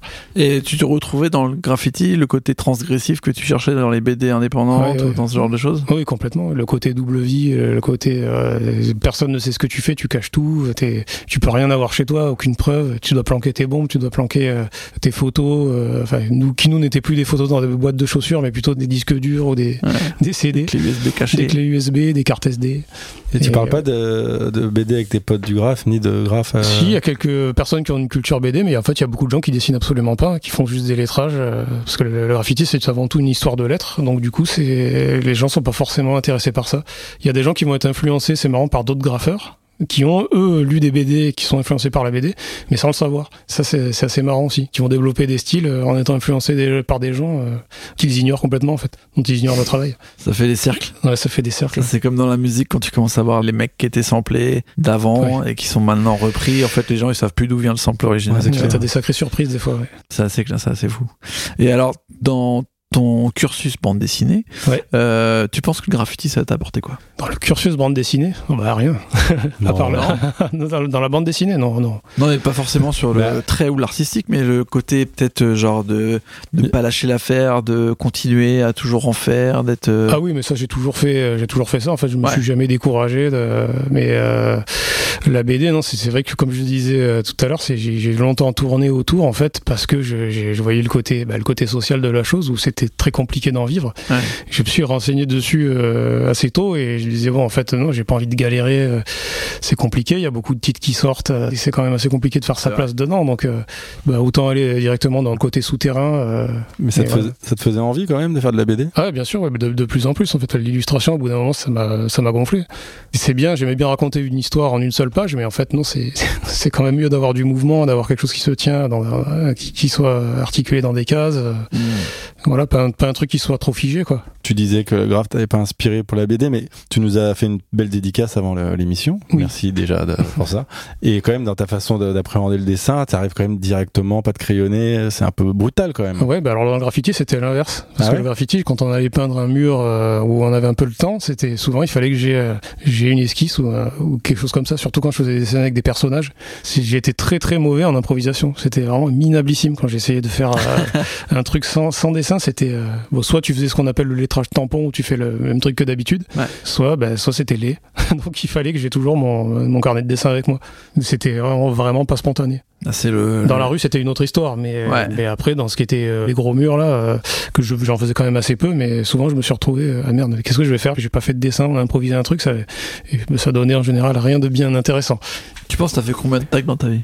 De tags, alors les, non, les tags, c'est, c'est- on peut pas les compter, je sais pas, j'en sais rien. Des. Pièces, pas- des pièces. Pas tant que ça, pas tant que ça. Ouais. Non, non, non. J'étais quand même chevronné parce que tu fais pas ça pendant 12 ans, euh, voilà, pour la rigolade, mais, euh, mais non, après j'en ai pas fait plus que ça. non. L'ambition à ce moment-là, quand tu fais du graphe, c'est quoi? C'est juste de, de te faire Alors, kiffer ou... de dégrader, de salir, d'explorer, de connaître mieux ma ville, d'explorer les endroits où les gens ne vont pas d'habitude, on n'est- on n'est pas censé être, d'aller dans des quartiers qui ne servent à rien, des zones industrielles, des dépôts de train, de, de métro, euh, des usines, euh, découvrir une toute autre facette de la ville et avoir l'impression qu'elle nous appartient à nous aussi, un peu plus qu'aux autres. Et tu te projettes pas dans le futur à ce moment-là? Bah non, le graffiti c'est nos futurs, non, pas du tout. C'est présent 100%. Ah non, non, ouais, on sait très bien qu'on va pas faire carrière, on fait- on va faire carrière au tribunal et, et c'est tout quoi. Donc toi, en tant qu'artiste, tu te projettes, tu t'ex- t'existes pas quoi. Non, non, non, non, c'est ben non, justement, c'est à côté. J'essaie de faire de l'illustration euh, à côté qui n'a rien à voir avec le graffiti. Je cloisonne mon truc et j'essaie de faire des expos et. Et Tu fais des trucs un peu honteux? Le graffeur a un peu honte de certains trucs que le. Ah, le de graffeur, non, honteux. Bah oui, c'est tout ce que j'ai fait au début, c'est tellement naze que j'ai plus d'archives, quoi. Tu fais de l'illustration, tu J'ai fais des, regardé. tu fais des trucs que le graffeur que tu es a honte de, aurait eu honte de montrer ou. Ah non, pas du tout. Non, même, même dans ce que j'ai pu faire de commercial euh, pour la presse ou autre, non, j'ai rien de- dont j'ai pu avoir honte. C'est ça qui est bien aussi en faisant de la BD sur le tard, c'est que j'ai pour l'instant pas grand chose dont je puisse avoir honte, puisque j'ai pas sorti beaucoup de, de choses pour l'instant. Donc pour l'instant, non, pas de, pas de honte. Bon, ouais, Eh, bravo. À quel moment, euh, justement, tu t'es dit, ok, je me lance dans un projet de bande dessinée Alors il y a eu ce, d'ailleurs le premier livre qui s'appelle Déraillement. Ouais. et qui est euh, pas vraiment de la bande dessinée, mais qui raconte quand même une histoire. Alors bon, il y a quelques pages avec des cases. Ça, ça fait, euh, oui, ça fait penser à de la bande dessinée, Mm. mais c'est une BD qui est quand même, enfin, c'est un livre qui est quand même muet. Donc oui, ça, ça reprend certains codes, mais c'est là que je me dis, ouais, c'est c'est quand même cool d'avoir une histoire derrière euh, et pas faire juste une galerie de jolis dessins, parce que justement, ça, tout ce qui était, j'avais beaucoup de livres avec des, des illustrations pleines pages, des artbooks et compagnie, et puis en fait, ça, m'ennuyait, ça finissait par m'ennuyer, mais si j'appréciais le trait et les dessins des, Tu nous as des dit auteurs. tu voulais t'en débarrasser. Donc s'il y a des gens Euh, qui. pas, pas- pas tous, hein, mais euh, certains, certains, ouais, ouais. ça prend de la place souvent en plus. c'est Ouais. Et c'est oui, c'est là que je suis arrivé euh, à me dire, bah oui, la BD, euh, j'ai toujours tourné autour du pot sans vouloir vraiment y aller. Et en fait, bah oui, c'est ce que j'ai envie de faire. Moi, ce qui m'a marqué dans ta bande dessinée, notamment l'histoire du graffiti, pour avoir été un tout petit peu dans ces histoires, je l'ai trouvé Allez, très honnête. On en apprend de belles. Je l'ai trouvé très honnête et ça m'a rappelé surtout pas moi, mais des potes que je connais qui sont à mon avis dans le même Ouais. univers que toi, qui ont vécu le truc longtemps et surtout ce truc de, tu sais, quand tu commences à arriver euh, plus tard dans les années et que tu continues à le faire et que tu commences à te poser des questions de Oui. à quel moment ça s'arrête, à quel moment ça commence et tu vois les kids qui arrivent, Ouais, ça, les changements de mentalité, euh, bref. Mais surtout, j'ai trouvé que il y avait vraiment une structure de page, enfin un gaufrier quoi, Ah oui. qui changeait quasiment à chaque page. Ça, je trouvais ça vraiment euh, hyper intéressant. Même la façon dont tu avais des fois de raconter, des fois c'était un peu comme des petits tutos ou des petites choses euh, où tu Mhm. disais Ouais. genre euh, ce qu'il faut faire, ce qu'il faut pas Oui. faire, et en même temps tu te foutais de la gueule de ceux qui disent ce qu'il faut faire, pas faire. Ouais. Ça, c'est des choses que tu as beaucoup réfléchi ou ça t'est venu naturellement Non, euh, bah, ça c'est pendant la période de sevrage de graffiti justement. Ok. J'ai réfléchi à tous ces, toutes ces choses-là, ça tournait en rond dans ma tête et je me suis dit oui en fait je vais, je vais prendre des notes. Ouais. Et après j'ai, bah, ça s'arrêtait plus en fait. Mm. Surtout que le Cool Parano quand je l'ai fait, je, c'est pas improvisé mais euh, il y a une partie à chaque fois, euh, la manière dont le livre est structuré, comme ça marche souvent par double page ou par, euh, il Ouais. y a- il y, a un corpus central où c'est des histoires d'une dizaine de pages. Ouais. Mais après le début et la fin du livre, ça va toujours par quatre pages, trois, trois quatre pages. Et là, je pouvais en rajouter en fait. Et j'avais tout le temps des nouvelles idées, des sujets que j'avais pas traités, que je voulais rajouter, rajouter, rajouter. Et bon, il a bien fallu s'arrêter au bout d'un moment, au bout de 144 pages. Mais euh, Je pense que t'as tout mis là ou pas? non, pas du tout. Non, non, il y a plein d'autres, il y a plein d'autres histoires qu'on un raconter. Il y a des tonnes d'anecdotes euh, qu'on pourrait rajouter, mais euh, peut-être un jour un volume 2, oui. Mais après, oui, j'aimerais bien voir aussi d'autres personnes raconter euh, par le biais de la bande dessinée le, le graffiti. Voir, Ouais. d'autres points de vue, ce serait, ce serait marrant. Est-ce que tu as déjà eu des récits, des livres, euh, peu importe, que tu as trouvé intéressant sur le sujet du graffiti pour l'instant? Sur le sujet du graffiti, oh, oui, il y en a un paquet, oui. Ouais. Il y en a un paquet. Après, en, en bande dessinée, il y a, ça a été très très peu, euh, très peu traité en fait. Ouais. Donc il n'y a pas vraiment de référence. Mais après, il y a une flopée de livres euh, très intéressants à lire là-dessus. Le sujet, il y a de plus en plus de bouquins qui sortent, euh, de plus en plus de témoignages euh, de, de graffeurs, Ouais. beaucoup d'archives qui se sont ouvertes qu'on voyait pas du tout avant. Ouais. Moi, quand j'ai commencé à faire du graffiti, c'était euh, fin 90, début 2000. Il y avait déjà Internet, on- il y avait déjà des photos et il y avait déjà des gens pour dire que c'était pas bien de- de- d'avoir accès des à tout ça. magazines spécialisés, Des magazines spécialisés, des des vidéos, bombs. des vidéos Ouais, c'est vrai, il y a des vidéos. et euh, des vidéos, Dirty Hands, bien. Ouais, ouais, des vidéos d'action sur train et qui ont motivé beaucoup de gens à peindre. C'est l'épidémie, quoi. Et fou, ça. mais quand même, malgré ça, malgré Internet, c'était, il y avait, moi, il y avait plein de choses que j'avais envie de, de découvrir parce que j'ai toujours aimé savoir ce qui s'était fait avant, avant ma période, parce que j'étais quand même influencé. Y a- Ce qui m'a donné envie de faire du graffiti, c'était de voir d'autres lettrages qui me plaisaient. À part ce que je voyais dans la rue ou sur les murs de voies ferrées, j'avais pas de, j'avais pas de référence et c'était très compliqué d'avoir euh, ben, un bouquin, un magazine, un fanzine, n'importe quoi. On, on trouvait pas ça, ça- c'était pas simple, quoi C'est vrai. c'est que d'une dizaine d'années plus tard qu'on a commencé à vraiment avoir des publications. Après, on avait une flopée. hein. Après, oui, bah, ça s'arrête plus, ça, ça continue, c'est tant, mieux, c'est tant Ouais, mieux. C'est vrai. Et si tu veux, si tu veux savoir la scène de Copenhague dans les années 90, maintenant tu as. Si tu veux savoir la scène de Londres dans les années 80, tu as. Ouais, c'est vrai. Ou tel ou tel groupe dans ces villes respectives, tu, tu les as aussi. Et ça, c'est quand même chouette. Et quand tu commences ta BD, ça te met la pression par rapport aux, graffeurs que tu as pu croiser de faire honneur ou pas à- Non, et ouais, je me demandais comment ils allaient, euh, ils allaient le percevoir. Et surtout les gens qui n'allaient pas, à qui ça, ça allait pas plaire en fait. Et les gens qui allaient détester l'idée d'une BD graffiti, ça- mais j'ai- j'ai pas eu l'occasion justement de, d'avoir de recueillir leurs opinions. Ah ouais, jusqu'à de présent. Non, Ouais. malheureusement, mais j'aimerais bien. Je serais, je serais curieux. Mais bon, en général, bah, les, les graffeurs sont taciturnes, ils ne s'expriment pas vrai. sur ces sujets-là. S'exprime sur rien même. Sur oui, oui, en général, pas, pas Bon, on tous. Il y en a qui parlent beaucoup. Hein, mais, ouais, c'est vrai. Mais c'est petit- un petit Ouais, pourcentage. c'est un très petit pourcentage. Mais euh, toi, tu penses que tu l'as fait pourquoi Est-ce que c'est pour représenter ta façon de voir le graffiti? Est-ce que c'était pour les gens? Pédagogiquement expliquer euh, ce que c'est vraiment la vie d'un graffeur? Non, pas du tout. C'était pas une BD, justement, pas une BD de synthèse sur l'histoire du graffiti. Ça, je Mhm. laisse ça à d'autres qui feront sûrement ça très bien. Ouais. Moi, j'avais pas du tout ce, ce- ce but-là. Moi, c'était vraiment de raconter un parcours. Ouais. Raconter le graffiti à, à travers mon parcours. Enfin, mon parcours plus ou moins, Ouais. qui est un peu romancé. Mais, euh, mais oui, c'était, c'était ça le but. C'était pas du tout de raconter le, le, le graffiti à travers les âges. Je laisse ça à quelqu'un comme Ed Piscor. Il fera ça sûrement très bien. Il fait des bonnes BD de synthèse. J'avoue.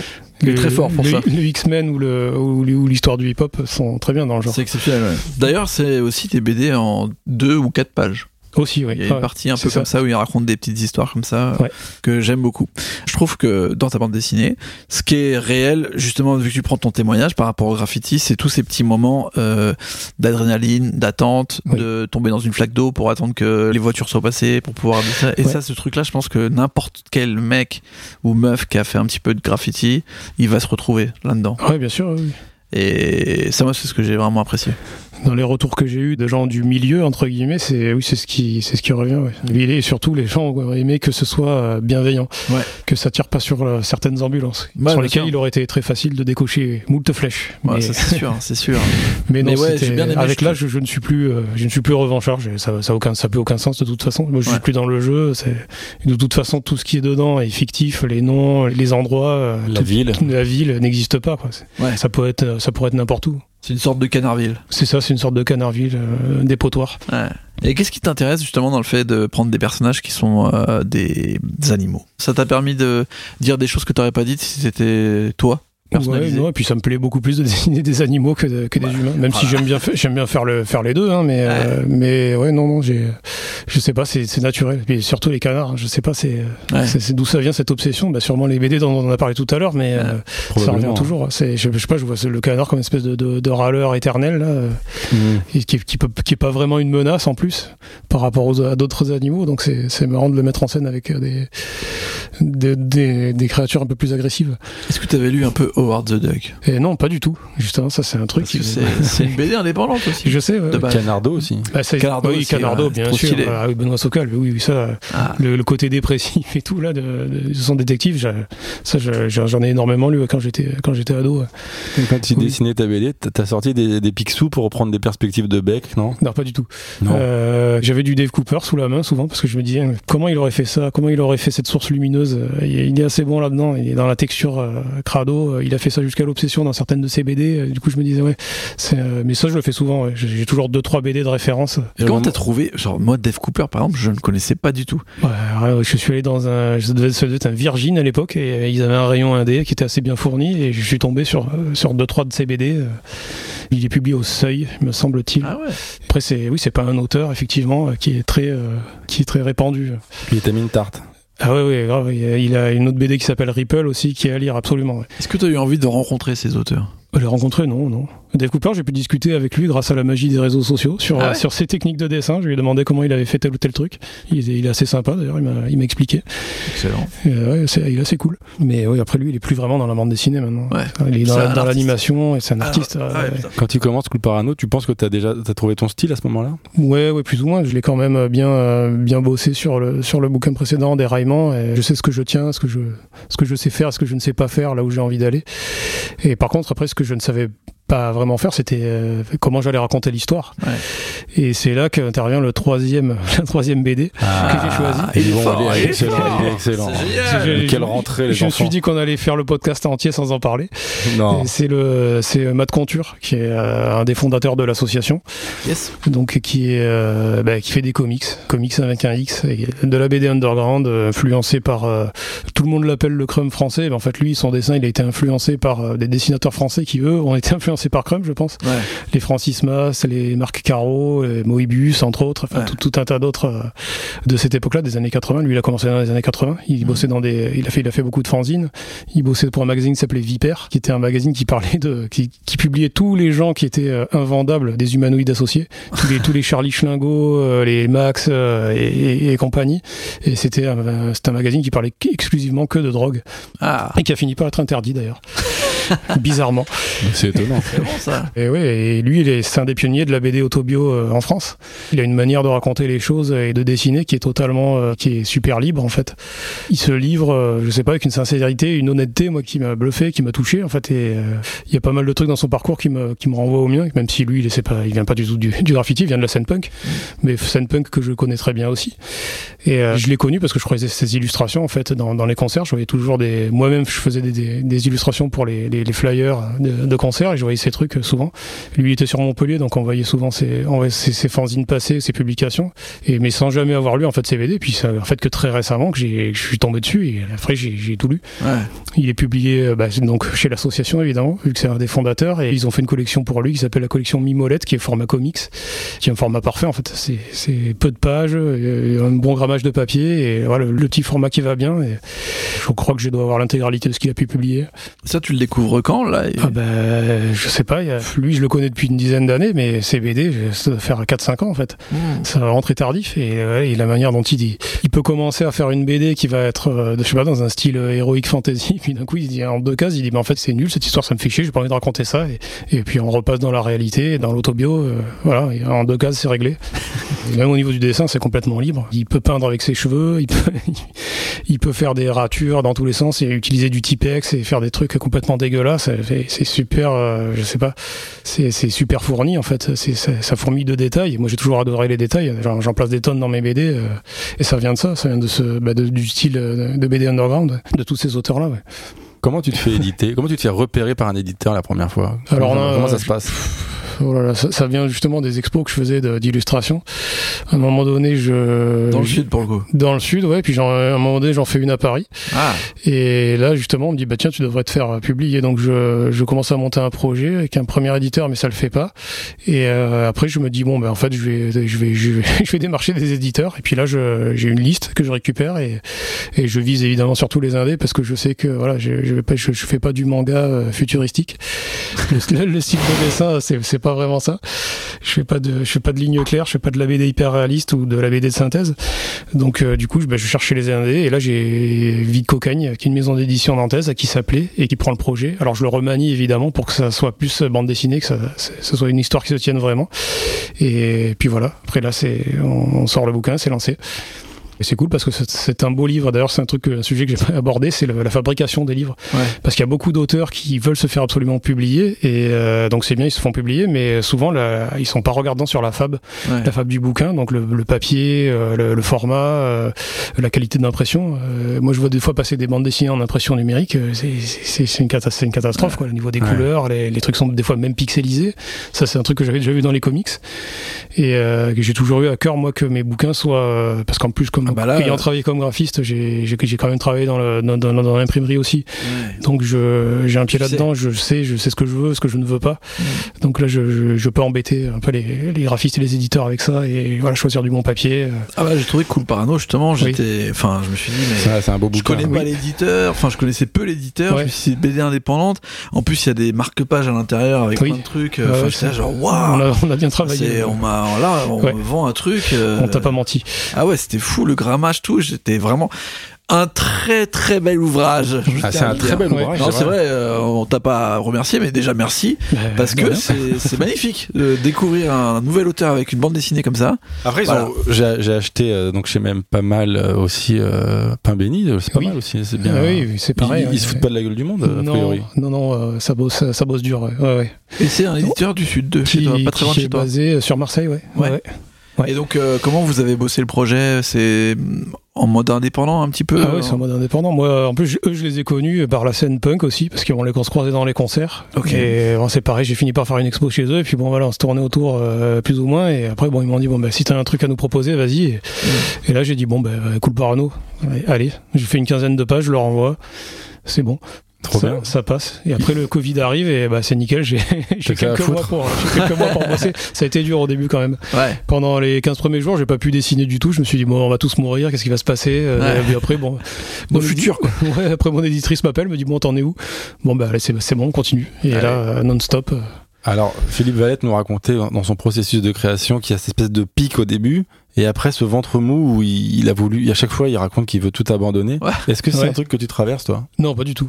Non, non, j'ai plein de projets. Et je, non, j'ai j'ai envie de. de- de- après, c'est- compliqué de savoir t'es- t'es comment. tout le temps euh, à 100% sur ton livre? Ouais, toujours, ouais, ouais, ouais. Il y a, bon, il y, a des- il y a des matins où t'as pas envie de dessiner, mais bon, c'est surtout les crayonnés que j'aime pas faire. Tu passes combien de temps à dessiner par jour, tu penses? Euh, bah, quand j'étais sur Cool Parano à plein temps, c'était, euh, je sais pas, du, du 10-12 heures par jour, un truc comme ça. J'essayais quand même de faire des horaires à peu près de, de bureau, entre guillemets, mais Ouais. c'était du non-stop, c'était du, du marche ou crève. Ouais, ouais. Et tu mets combien de temps à faire une planche Euh, en faisant le, le, le storyboard, le crayonné, on va dire, euh, si je vais vraiment marche forcée, c'est un, jour par planche. Ah ouais. Crayonné plus ancrage. Ouais. Ouais, ouais, c'est ça. Donc, Rapide quand même, parce qu'il y a beaucoup 140 de détails et tout. euh. Des fois, j'arrivais même à tomber de deux ancrages de 2 à 4 par jour. ouais. Bon, bah, c'est 3 mois, de, trois mois de boulot, quoi. Non, non, pas du tout. Non, non. Non, non, parce qu'il y a la narration aussi, il y a tout le storyboard à faire, Ouais. et même si les storyboards sont vraiment faits à l'arrache, euh, je, je peux te faire 8 pages sur un A5, mais euh, c'est quand même, il y a un peu de mise en place à faire, puis il y a des trucs, des fois ça fonctionne absolument pas, donc il faut refaire. Et alors, ton retour de c'est ta première vraie histoire bande Ouais. dessinée. Ouais. Euh, c'est quoi ton retour? Sur quelle chose t'as le plus buté, tu penses? La narration La narration, ouais, ouais, Ouais. la mise en place, c'est là que Matt Conture est venu me sauver, quoi. Ah ouais? ouais, ouais, c'est la, la manière de raconter les choses, euh, super simple euh, et presque improvisée, en fait, euh, du jour, euh, du jour le jour, euh, c'est, voilà, c'était, Ça t'a débloqué, tu ouais, penses? ça m'a débloqué, ouais, ouais, cette liberté de ton, euh, ouais, ça m'a, ça a été une, une bonne découverte, ouais. C'est, c'est arrivé à point nommé, en fait. Ça aurait peut-être pas eu la même gueule le bouquin si, euh, si j'avais pas lu ces BD. Tu lui as dit? Non, il faudrait que je lui dise. Je, je- je n'ai pas encore rencontré. Il faudrait que j'aille sur, euh, sur Montpellier le, le voir. Euh, non, après, en plus, c'était la narration. Je dis c'est difficile. C'est la, la mise en place qui est difficile. La narration, c'est facile. C'est si tu racontes ta vie de graffeur, tu connais tout par cœur, le sujet, tu le maîtrises. Ouais.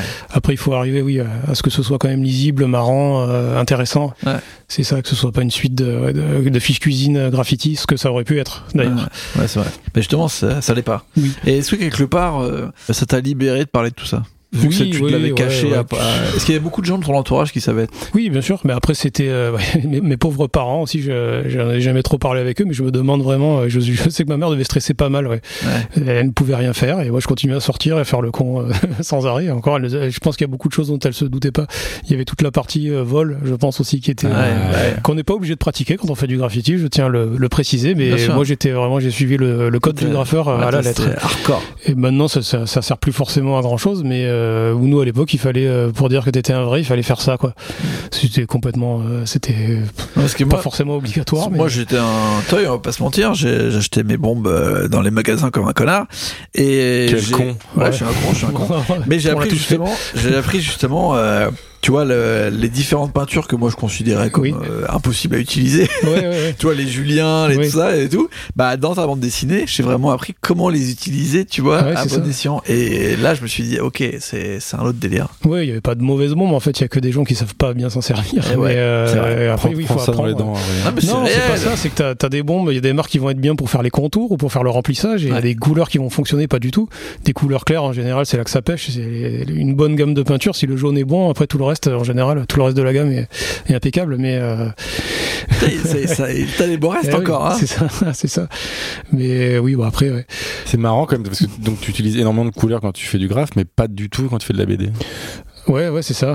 pour, les, pour la couverture, j'étais obligé. C'était, euh, j'ai le couteau sous la gorge. Moi, j'aurais bien fait du noir et blanc ou un truc ouais. avec deux trois couleurs, mais Avec du chrome. ouais, ouais, du chrome ou de la trame dans tous les sens, mais euh, mais non, non, j'ai pas. euh, ouais, ouais. Puis non, la couleur dans, après la couleur dans le bouquin, non, ça, ça m'aurait pris le double de temps. Ça, genre, Ouais. j'ai- la couleur, c'est vraiment laborieux pour moi. Quand je fais des affiches, euh, souvent, je, je dois les mettre en couleur et j'y passe plus de temps que pour le dessin, ça c'est clair. En tout cas, pour cette histoire, j'ai trouvé que c'était mieux presque parce qu'il y a ce côté euh, Ouais. nocturne, un petit peu que. Non, enfin, c'est Des couleurs en nocturne, ça aurait été bizarre quand même. Mais après, il y a des gens qui me disaient, c'est c'est marrant qu'une BD sur le graffiti soit sortie par, euh, enfin, qu'elle soit été faite avec ce trait-là, ce trait justement granuleux, un peu crado. euh, Il y a des gens qui auraient vu d'un truc plus, plus hip-hop, plus propre, plus, euh, Ah, c'est bon le plus b-boy. euh. Ah bah, comment il s'appelle le dessinateur de John Rashid euh, Il a un style très grave justement. Bah après, Ouais. t'as- t'as El Diablo aussi quand même, euh, Ah oui, oui, Lascar euh, qui, qui ça est chaud quand même. Totalement euh, dedans. Mais au début, je sais pas, ils avaient inventé un truc. Qu'ils avaient un fanzine de bande dessinée, je les ai retrouvés chez moi il y a pas longtemps. Ouais, L'équipe euh, 666 et tout là, Ouais, avec les- le Diablo. les PCP, euh, ouais, voilà, PCP et numéro tout. 6. Et ils avaient un, un magazine euh, que de bandes dessinées, mais fait sur ordinateur, du euh, pré-Lascar, j'ai envie de dire. Ouais, Je ouais. sais plus comment il s'appelait le magazine. Je crois que En j'en- vrai, je l'ai relu et c'était pas mal pour l'époque, tu vois, parce que c'était un délire genre euh, fait à moitié sur ordinateur. euh, Ouais. J'aimais bien, mais ça a rien à voir avec, tu vois, c'est c'est un autre délire. Mais je trouvais ça cool de faire un fanzine, en gros, magazine de bande dessinée pour le public graffiti hip hop, tu vois. Ouais, ouais, c'est J'aimais bien, mais c'est vrai que il y avait cette tendance où, euh, voilà, comme tu disais, euh, le graffiti, il faut que ça soit hip-hop et tout. Enfin, jusqu'à Ouais. la début des années 2000, il y avait un peu ce truc de, euh, alors on fait un événement hip-hop, euh, il y aura des graffeurs derrière, il y a des Eh mecs oui. qui vont venir danser, et il y aura un DJ, et puis il y aura des freestyles, et peut-être qu'il y aura du beatbox. Voilà, bah, les gars, Ouais, ouais, ouais. c'est ringos. C'est comme si tu dirais, eh, ce soir, c'est soirée rock'n'roll, il y aura des mecs avec des bananes, il y aura un mec en cuir, oui, et il y aura des chaussettes noires. Et, non, c'est c'est éclaté, enfin, je veux dire. Génial, il faut le faire ça. Ouais, c'est quand même nul. Dire, maintenant, euh, les gens, ils utilisent des guitares électriques dans absolument tous les styles musicaux. C'est, tu Ah vois, ouais, et dans- t'as du rock and roll qui est fait avec des claviers. euh, Ouais, on s'en fout, quoi. Et euh, maintenant, le graffiti, depuis des années, voire presque depuis le début, ça n'a rien à voir avec le hip-hop. Bah oui, c'est clair. Et on parlait de Druyer tout à l'heure, mais c'est vrai qu'il y a une dizaine d'années, il y a toute une génération de gens qui ont été influencés justement par ses lettrages et par ses, Ouais. par ses dessins euh, dans le graffiti, dans la scène graffiti parisienne notamment. Après, ça a découlé ailleurs, mais, euh, C'est fou, hein. mais ouais, c'est un truc, je me suis dit, waouh, il revient de loin. Après, je pense pas qu'il compte sur la scène graffiti. euh, Est-ce s'en compte euh, Je sais pas, on a dû lui dire, je pense, mais, Ouais. euh, mais ouais, c'était curieux, les, toutes les bonnes idées sont, se reviennent. hein. Ouais, ouais. Mais il y a, il y a un courant un peu science-fiction Oui, dans le graffiti. Ouais, bien sûr. même. Il y a Un des gens qui sont tombés galactique. aussi, je pense, sur des vieux stocks de métal hurlant et euh, Ouais. qui, qui se sont euh, chauffés là-dessus. C'est une grosse période de comics old school un peu, Jack Kirby, etc. Ouais, bien sûr, bien sûr. Je pense Ultra Boys et tous les mecs. un Les peu GT, ça, ouais, les. GT, Ouais. c'était très euh, galactique. Ouais, complètement. Silver Surfer et tout. Ça s'y Mais prêtait bien. euh, mais il y a eu pas mal de trucs en plus euh, là-bas. Mais c'est vrai qu'il y a quand même beaucoup de liaisons entre le graffiti et le comics, la bande dessinée, un petit peu le manga. Bah bien sûr, c'est bah, parce qu'à la base le graffiti ça vient de ça aussi. hein. C'est Ouais. les, les lettrages euh, dans les années 70 quand les gens ont commencé à passer du tag au lettrage, à essayer de développer un peu des styles. euh, De suite ce qu'ils avaient sous les yeux c'était les comics qu'on pouvait acheter chez le chez le coiffeur ou euh, ou au supermarché du coin et après il y avait les enseignes de magasins, Ouais. les publicités, les génériques télé aussi avec des beaux lettrages bien dorés, bien faits à l'aérographe. et oui, les influences viennent de là. Donc oui, le comics euh, complètement. ouais. Euh, D'ailleurs, petite parenthèse, il y a un auteur euh, de bande dessinée underground un peu oublié, c'est Von Baudet. Et lui qui a été, on le trouve dans des, des- des milliards, de, des milliards de générations de graffeurs ont utilisé ces personnages. bah ouais. sans avoir jamais lu une seule bande de ces bandes dessinées, parce qu'en plus c'est, je sais même pas s'il a été réédité en France depuis euh, depuis les années euh, 80, je, sais, je suis pas sûr. C'est fou, hein, ça quand même. Et lui, ça fait des cercles incroyables quand même. son dessin, il est très justement, ça fait vachement penser au graffiti et des lettrages bubble, euh, le trait super euh, super épais, euh, Puis des personnages un peu chelous, euh, un peu des petits canards, on ouais, dirait des presque. petits canards, des champignons, euh, Ouais, des, une sorte de des- fées des bizarres. magiciens. euh, Ouais, ouais. ah, j'avoue.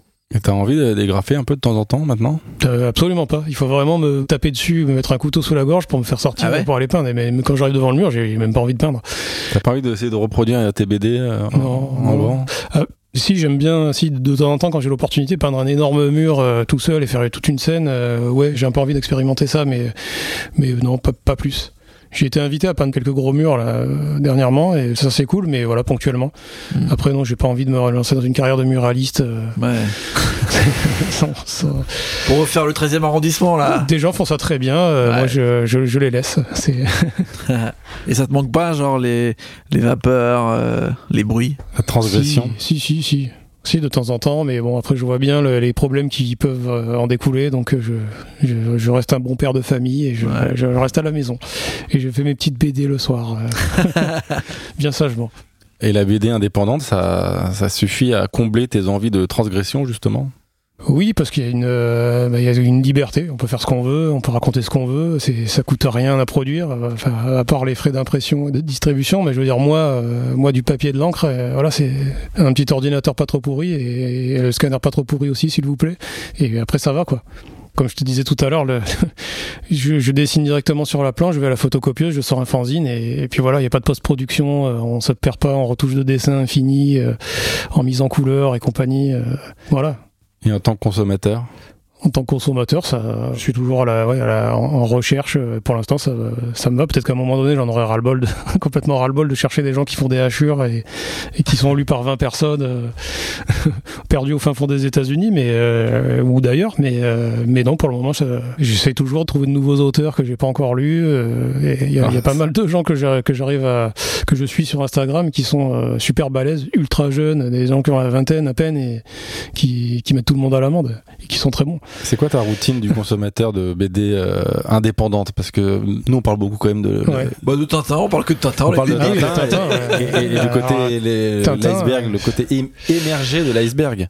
Mais on sait qu'il y a un truc souterrain qui se passe dans la bande dessinée et on n'est pas forcément euh, au courant de tout ça. Ah oui, il y a plein de choses. Et puis t'as le, on en a pas parlé aussi, mais moi il y a la micro-audition aussi qui m'a pas mal, euh, pas mal marqué. Des gens qui font leur propre euh, lithographie, sérigraphie, euh, gravure euh, Mhm. de leur côté, qui des collectifs un peu partout euh, éclatés qui se réunissent dans des dans des conventions. Et là, on peut choper des, des choses complètement expérimentales. Et ça aussi, c'est quelque chose qui m'intéresse et qui peut m'influencer au niveau du, qui a pu m'influencer au niveau du dessin. Ouais.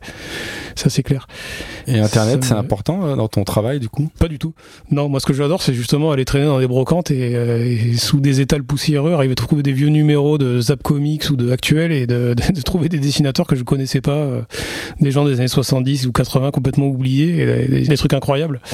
J'aime bien, j'aime bien faire ça. Après Internet, oui, ça, ça me permet de voir des auteurs qui sont super, super euh, balèzes, super bons, dont j'adorerais lire les BD, mais qui sont introuvables parce qu'elles sont, elles ne sont pas distribuées en France et, et que les commander aux États-Unis, ça devient absolument euh, impensable parce que les frais de port sont, euh, sont- c'est une Les frais de catastrophe. douane et tout, c'est la Les frais de douane, ouais, c'est, il vaut mieux, euh, ouais, À la limite, si on a la chance de pouvoir faire un voyage là-bas et, et remplir une valise, et, Ouais. et voilà, mais c'est ça qui est un peu dommage. Et je parle des États-Unis, mais ça peut être euh, n'importe quel autre pays euh, du monde. Les, les frais de port, ça devient, ça devient compliqué, quoi. Et les- comment ça se porte la micro-édition en France? Bah c'est, ça se porte bien. J'ai, j'ai l'impression. Je fais quelques salons de temps en temps. Il y a, y a, y a plein de gens que je vois arriver, que, même, des gens d'ailleurs qui viennent pas forcément de ce milieu, qui des fois peut être un peu, euh, euh, ça peut être un peu entre soi, et on peut avoir des codes graphiques qui reviennent euh, assez, qui sont assez récurrents. Et du coup, non, il y a des gens qui viennent d'un peu partout, euh, qui ont des influences, euh, qui sont pas forcément, qui viennent pas forcément du punk euh, comme c'est à, la- à l'origine, comme c'est l'origine. Et non, c'est, c'est cool, ça se développe, ça continue. Est-ce que tu as retrouvé dans cet univers de la micro-édition euh, l'univers euh, un peu transgressif du graffiti et Ah oui, bien sûr. petits ensembles Bien sûr, parce qu'il n'y a aucune, euh, il y a aucune limite. Il n'y a pas de, il y a aucune politique éditoriale. Les gens font ce qu'ils veulent. C'est pareil. Comme je disais tout à l'heure avec mon histoire de photocopieuse, c'est directement, euh, on le sérigraphie de suite dès que c'est dessiné. Limite, on fait la mise en couleur sur le cadre directement. Et, et voilà, on est des, des, des objets d'art euh, comme ça, quoi, des posters ou des, ou des bouquins entiers. Tes ambitions professionnelles de- d'artiste de la bande dessinée, est-ce qu'elles ont évolué? Pas du tout. Non, moi, j'ai, moi, j'ai un boulot à côté. Je continue à l'avoir parce que j'ai, j'ai, j'ai quand même des, quelques responsabilités. Et euh, non, après, si je peux continuer à faire mes BD, euh, à les sortir telles que j'ai envie qu'elles soient, euh, parce que je sais pas. Après, je sais pas les projets que j'ai. Est-ce que ça va intéresser du monde? Est-ce que ça va fédé- être fédérateur? Le graffiti, je savais que ça pouvait intéresser, ça pouvait interpeller les gens. Les prochains projets, je sais pas. Alors tu me disais que ça, tu pensais pas que ça les intéresserait autant, puisqu'on peut, Oui, on peut le dire, la, la BD a été rééditée. Oui, ça a été, ré- ça vient d'être Ah, réédité. mais- ouais, ouais. Normal, c'est une très bonne bande dessinée, on l'a- on l'a dit déjà. On l'a déjà dit. Ouais, c'est assez cool ouais, de- d'avoir des gens qui m'envoient des messages en me demandant euh, où est-ce qu'on peut la trouver. Eh ben, eh, tu la trouves plus parce qu'il y en a plus. Il faut qu'on la Ah fasse, euh, il faut qu'on la ressorte. Et là, on l'a ressorti version corrigée. C'est bien. J'ai pu refaire quelques dessins et quelques lettrages dedans. C'est appréciable aussi. Ça, Ah oui, il y avait des ouais. choses vraiment que, Ouais, il y avait qui te quelques, choquaient. quelques trucs qui craignaient un peu, quoi, que personne n'a vu, hein, Ouais. évidemment. Mais, euh, mais ouais, ouais, je suis content d'avoir pu euh, retoucher ça.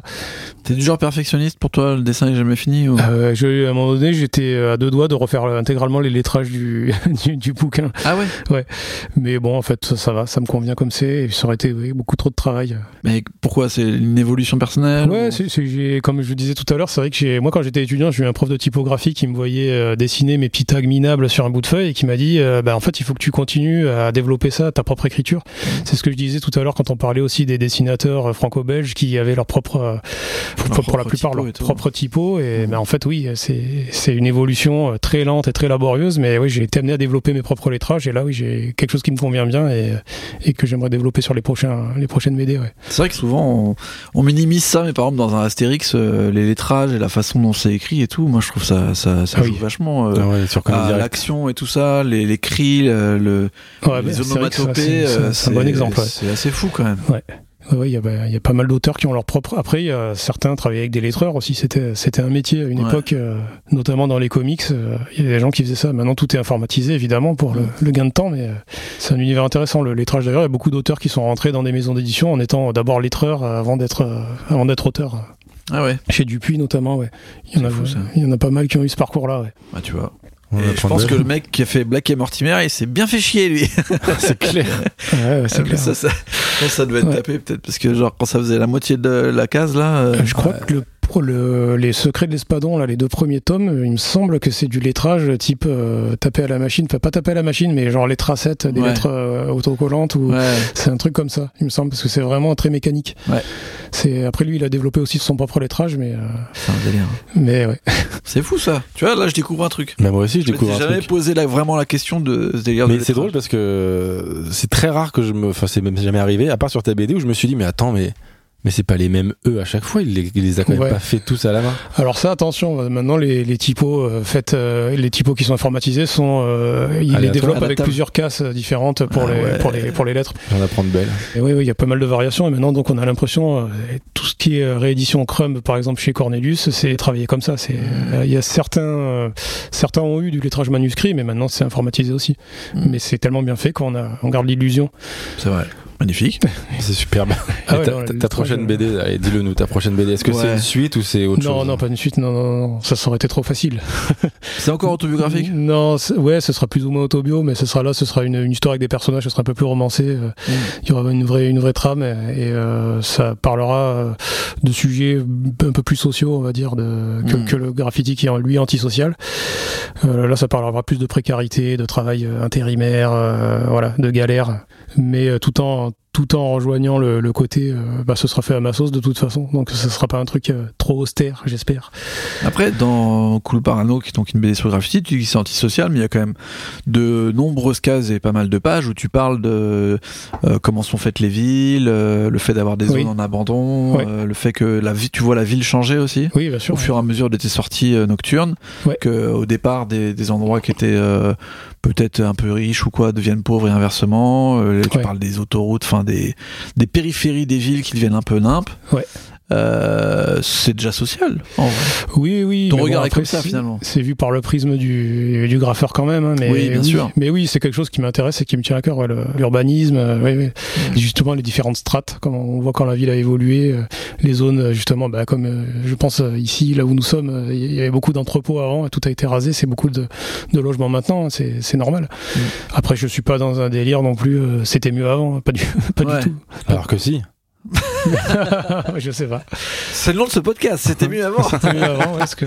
D'ailleurs, est-ce que tu, on peut en parler de Tintin parce que bon, Bien quelque- sûr, alors les, les éditions à 10 millions de dollars euh, du Lombard euh, avec Ah. le, le dos toilé rouge. euh, c'est vrai que ça reste les BD les plus chers, je ah oui, crois, c'est- de- c'est- du monde. C'est Hein. incroyable. C'est fou qu'ils aient réussi à tenir sur ce personnage une telle, euh, je sais pas, une telle demande. Je sais pas. ouais. Est-ce qu'ils ont, est-ce qu'ils ont réussi à faire évoluer la législation aussi, comme Walt Disney l'a fait aux États-Unis, pour, euh, justement que ça ne tombe pas dans le domaine public et pouvoir oui. Continuer à. Ouais, ouais, je crois que oui, parce qu'ils ont, ils ont créé une boîte en fait. Donc Ouais, euh, maintenant ça, que ouais, ça appartient à la boîte, Mm, mm. je pense que oui. euh, maintenant, Tintin c'est une marque en fait. Donc, euh, Oui, oui, ils c'est clair. pas Une grosse marque, ouais.